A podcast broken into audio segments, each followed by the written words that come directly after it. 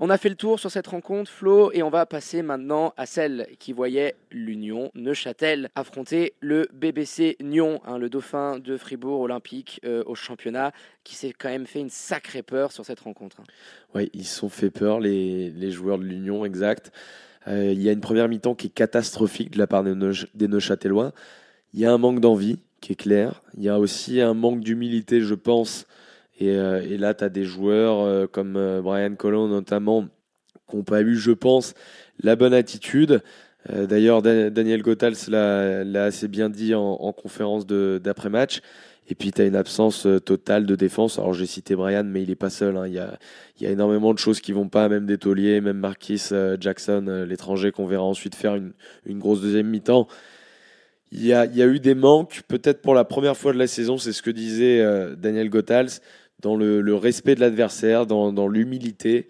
Et on sait que c'est des qualités dont on a besoin au niveau. Alors c'est une jeune équipe. Euh, c'était la première fois. On peut plaider l'accident. On surveillera un petit peu ce qui se passe sur les semaines à venir. Et puis quand même, ce qu'il ne faut pas oublier, c'est qu'au final, ils, finissent par s'imposer. Oui, il a été assez euh, transparent et calme par rapport à, ce scénario de match qui, vient à se répéter un peu inlassablement côté, euh, côté de l'Union. Il nous le disait, hein, je ne suis pas énervé. Euh, je leur ai simplement dit qu'ils étaient ridicules. Est-ce que c'était là cette image qu'il voulait donner au public, aux dirigeants et aux fans de basket? Et les mots euh, derrière ont trouvé, ont trouvé un certain impact dans ces joueurs, mais certains nous l'ont admis. Hein. Donc on, échange avec pas mal de joueurs de l'Union hein, qui nous écoutent, on les salue tous, qui avaient peut-être une forme de de facilité parce qu'ils sont deuxième au classement, qu'ils affrontaient euh, euh, les Nyonnais et que du coup euh, tout le monde les voyait ultra favoris. Et c'est le revers de la médaille. Tu une équipe très joueuse, très jeune, qui, qui nous plaît beaucoup. C'est cette bonne surprise depuis le début de saison. Mais il y a aussi ce manque d'expérience par moment pour gérer un petit voilà, c'est ça. Mais ils arrivent, comme tu le disais, à chaque fois à retrouver les ressources. Donc c'est aussi un signe de résilience. Alors pour l'instant, ok, il y a une différence de niveau, mais c'est aussi signe de, de, résilience et c'est peut-être euh, des victoires qui petit à petit vont te faire avancer un groupe. Surtout que j'ai, moi j'aime beaucoup comment Daniel Gothals euh, réagit. Hein. Voilà, c'était le manque d'humilité et pour la première fois de la saison, il nous l'a confié. Hein, il avait le sentiment que ses joueurs avaient sous-estimé la. Mais il a raison, Daniel Gothals, de réagir comme ça parce que c'est vrai, c'est la première fois de la saison, on l'a dit. Alors oui, il y a des victoires un petit peu à l'arrache sur les, euh, sur, les, sur les dernières euh, journées. Il y, a, du positif à en tirer, tu viens d'évoquer tout ça. Et puis, c'est une équipe qui est jeune et c'est une équipe que personne ne voyait à la deuxième place. Donc, il y a aussi à un moment donné une attitude de la part des joueurs face à ce statut de favori, euh, une attitude qu'ils ont et qu'ils ne connaissaient pas avant. Je veux dire, nous, quand on va chercher notre baguette à la boulangerie, s'il n'y a personne dans les rues à cause du coronavirus, on va aller la chercher tout tranquille. Et puis s'il y a 500 euh, personnes en train de nous regarder, en train d'aller acheter notre baguette comme ça sur le trottoir, on n'aura peut-être pas la même attitude. Donc il y a aussi le, regard des gens, le fait de jouer devant du monde. C'est un superbe exemple. Hein. qui fait non mais c'est vrai, c'est vrai. c'est un, exemple que j'ai. C'est un exemple que j'ai de la, part d'un préparateur mental que j'embrasse qui s'appelle Ronan Lafay, qui travaille avec des champions de, tennis euh, notamment. Et, euh, et, qui voilà explique tout ça, le, le fait d'être regardé effectivement et, c'est déjà, alors on n'a pas une, une, médiatisation extrême, mais c'est déjà quelque chose d'être dans une salle avec euh, la pression de, des supporters, l'attente qu'il y a autour, euh, naissante autour de ton groupe. Donc voilà. Pour en revenir au match, euh, Nyon, eux, de leur côté, ils ont fait ce qu'il y avait à faire. Ils ont été appliqués défensivement. Ils punissent le manque d'envie de Neuchâtel en première mi-temps. À l'intérieur, notamment, où Sané punit notamment les mauvaises rotations, le manque criant de communication en défense. Et puis, euh, malheureusement, tu, le sens très bien, de toute façon, en fin de première mi-temps, il y a quand même un petit manque dans ce groupe de joueurs à droite loin dans la rotation d'Atala qui les empêche de tuer euh, un petit peu le match. Bah oui, hein, euh, sur, cet aspect-là, seul Endoy et, le petit espagnol Cabo Shimaro peuvent prendre ce genre de, de, responsabilité, mais l'adresse elle est trop faible, 1 sur 10. Alors tu arrives à dominer parce que tu as un joueur comme euh, Sané, hein, qui est inusable. Tu, sens tout le talent de, ce joueur-là, hein, passé par la Pro les championnats du monde, on en a souvent assez parlé, et qu'avec le peu de minutes, parce qu'il est souvent en dessous des 30, fait à chaque fois des chantiers monumentaux. Euh, à la mi-temps, euh, quand on commentait le match des Lions de Genève, on voyait ses statistiques qui étaient énormes, il était déjà en double-double, personne n'arrivait à, l'arrêter du côté de l'Union de Châtel, et tu as toujours ce côté-là un petit peu bâtard, c'est que tu sais que sur la fin de match, ça, ça va peiner, ça va tirer la langue, et ces rotations-là, tu le disais bien, en général, et sur le fait d'avoir des joueurs à droit depuis le parking, coûte cher aux troupes d'Alain Tala. 41-26 à la mi-temps. Neuchâtel va revenir des vestiaires avec sa défense ce coup-ci, hein, c'est mieux. Ça va leur permettre de marquer des points faciles en transition. C'est Marcul. c'est Marquis Jackson qui s'occupe de tout avec 10 assists. Il en fait 8 sur la deuxième période il s'occupe un petit peu de toutes ces transitions. Il est très très très vite en cercle. Il, a euh, cette capacité à attirer des défenseurs sur les transitions parce qu'il avance très vite. Et donc dans, les corners, on attend ou juste après. Euh, après des feintes de, de lay-up, euh, il, peut glisser la balle à ses intérieurs. Il l'a très bien fait.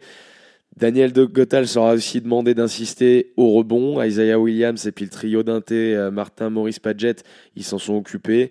Il y a une domination globale quand même, un euh, sur, sur la rencontre, mais qui s'est rétrécie énormément jusqu'à l'équilibre même en deuxième période et ça a été une des clés aussi de cette, de cette deuxième période pour les, pour les joueurs de Neuchâtel puis après, le talent fait la, fait la différence. Une fois que tu te mets à défendre, c'est aussi un petit peu hein, le, voilà, le, le, mal de ce LNA, si, hein, si on peut dire. C'est que euh, le, deuxième du championnat, effectivement, quand, tu, quand il joue un adversaire comme ça, une deuxième mi-temps suffit à haute intensité pour, euh, pour leur permettre de s'imposer. Un peu le même problème que les Lions de Genève, hein, dont on parlait précédemment. Ce sont ces, scénarios-là, ce manque de constance euh, que tu as évoqué. On avait très vite vu que l'implication n'était euh, pas la même. Ça leur a permis de revenir. Et puis, trop juste, quand tu vises un, dernier spot en playoff face à la densité d'équipes qui ont le même bilan. Donc, on a vite vu également aussi à la fin du, du troisième quart-temps, il y a eu un 7-0 je crois, Florian. Ouais, c'est ça, il termine par un 7-0. Et que les Nyonnais, ils étaient à, bout de souffle, warning, euh, bande d'arrêt d'urgence. Ils se sont fait cramer déjà par le pressing tout-terrain euh, dans, le, dans le début du troisième quart des joueurs de Neuchâtel. Et puis dans le quatrième, dans le quatrième quart, je t'en parle même pas, il y a 10 turnovers sur ce, sur ce, sur ce seul partiel pour 12 points inscrits et 17 turnovers sur l'ensemble sur, sur de la deuxième mi-temps. 17 des 24 turnovers de l'équipe sont sur la deuxième mi-temps. Donc forcément, ça devient très compliqué quand en face de toi, tu as des joueurs qui aiment bien euh, courir comme du côté de Neuchâtel. Puis tu prends un 11-0 qui est terrible. Rappelle-toi, on, sortait euh, du match des Lions de Genève qui était un petit peu avant. On était en train de prendre les réactions des joueurs. On suivait du coup avec notre portable et on voyait l'exploit qui pouvait peut-être, parce qu'on avait juste les statistiques, Florian, on a regardé le match après coup. Donc on se disait, bah, tiens, ils vont peut-être arriver à tenir le coup et ils encaissent un 11-0 pour commencer le quatrième quart. Donc au bout de, au bout d'une ou deux minutes, on se disait bon, voilà, le, momentum a clairement changé et on ne voyait plus les troupes de Daniel Goethals lâcher le, le morceau et lâcher euh, le bout de viande une fois qu'il l'avait dans la bouche. Quand c'est pris dans la ferraille, c'est terminé. Exactement. Et puis derrière, ils ont contrôlé quand même euh, assez euh, facilement sur, sur cette rencontre. Donc ils, ils, continuent à être là, alors à apprendre des exigences du plus haut niveau, dans, dans, la constance, dans la concentration. Ils ont le coach adéquat pour ça. Et puis ça s'installe. Hein. Euh, des fois, c'est des petits matchs euh, un petit peu stupides que tu pourrais perdre. Donc là, ils ont, ils ont été quand même vaillants, euh, les joueurs de, de l'Union de Châtel. Et puis, on salue également hein, notre ami Sébastien Cliva qui était au sifflet de cette rencontre. Et on a fait le point sur euh, tous les matchs de cette journée de LNA et on va passer au point classement. Florian, avec euh, vous, êtes, en êtes habitué. Hein. Fribourg toujours leader avec une seule petite défaite pour 19 victoires. L'Union de Châtel, hein, dont on vient de parler, qui maintient sa deuxième place à distance des Lions de Genève, troisième avec 18 victoires euh, et deux matchs de retard sur les troupes de Daniel Goethals. À la quatrième place, on retrouve Massagno avec 14 victoires et là aussi qui maintient euh, à distance grâce à sa belle victoire face à son concurrent principal monté cinquième. On retrouve ensuite Vevey et Boncourt au sixième et septième place avec 8 victoires. Quatre équipes avec le bilan de 6 victoires pour 14 défaites hein, qui euh, vont de la 8e à la 11e place avec dans l'ordre Lugano, Star Wings, Union et Pully Lausanne. Suisse centrale comme d'habitude en bonne vieille lanterne rouge qui ferme le classement avec toujours ces deux maigres victoires. Et malheureusement David, va falloir ronger un petit peu notre frein car on n'est pas prêt de revoir notre belle Elena de sitôt. Tu l'as très bien dit, le coronavirus qui a animé hein, déjà l'actu euh, de tous nos JT et celle euh, de la semaine de Swiss C'est la première fois que tu dis pas le coronavirus ou Covid-21. 19, 19 Covid-19. confondu avec les trisomies. Et non, elle n'était pas dans le script, celle-là. Allez, ça a débuté, c'est horrible. Euh, mardi, avec l'annulation de la demi-finale de Coupe de Suisse entre Montaix et Fribourg, qui était due au refus de la municipalité montésienne de mettre à disposition la salle du Reposieux. Nouvel épisode le lendemain, avec un premier communiqué de la Fédération suisse qui annulait l'organisation de la Patrick Bowman Cup, hein, la Coupe de Suisse qui devait se tenir à Bienne à la Tissot Arena le 25 avril prochain, tout en la reportant au 18 avril, mais cette fois-ci à la Halle Saint-Léonard à Fribourg. Et puis euh, le coup de grâce hein, qui nous est tombé, Florian, avec l'annulation du championnat de LNA masculin et féminin et de la LNB homme, et ce jusqu'au 15 mars prochain, hein, date butoir imposée par le Conseil fédéral. Donc on est quand même parti sur euh, une sacrée interruption qui fait déjà euh, suite à un calendrier bancal en ce début de mois de mars pour Swiss Basket. Ça va être compliqué, Florian, de rattraper tout ça, d'autant plus quand on ne sait pas si la compétition pourra reprendre après cette date fatidique du 15 mars. Ouais, bah, ça va être compliqué. Écoute, il y a, des décisions euh, prises par, euh, les institutions que tu viens de nommer, en adéquation aussi avec, euh, le, paysage politique. Donc effectivement, on, on, en attend, un petit peu plus d'infos. D'ici le 15 mars, on devrait en avoir. Et on espère pouvoir revoir rapidement nos champions. On l'espère aussi. Donc on attend de voir avec une certaine incertitude comment tout cela va se goupiller.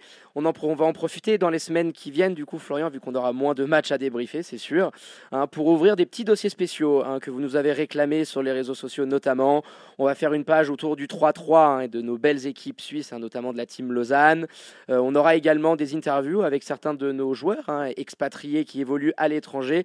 Et puis on fera, tiens, petite alerte spoiler, un petit focus sur le club en forme de Helena de ce début de saison, donc euh, restez connectés.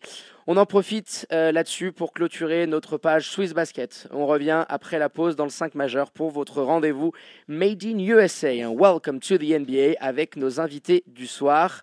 A tout de suite sur Radio Tonique.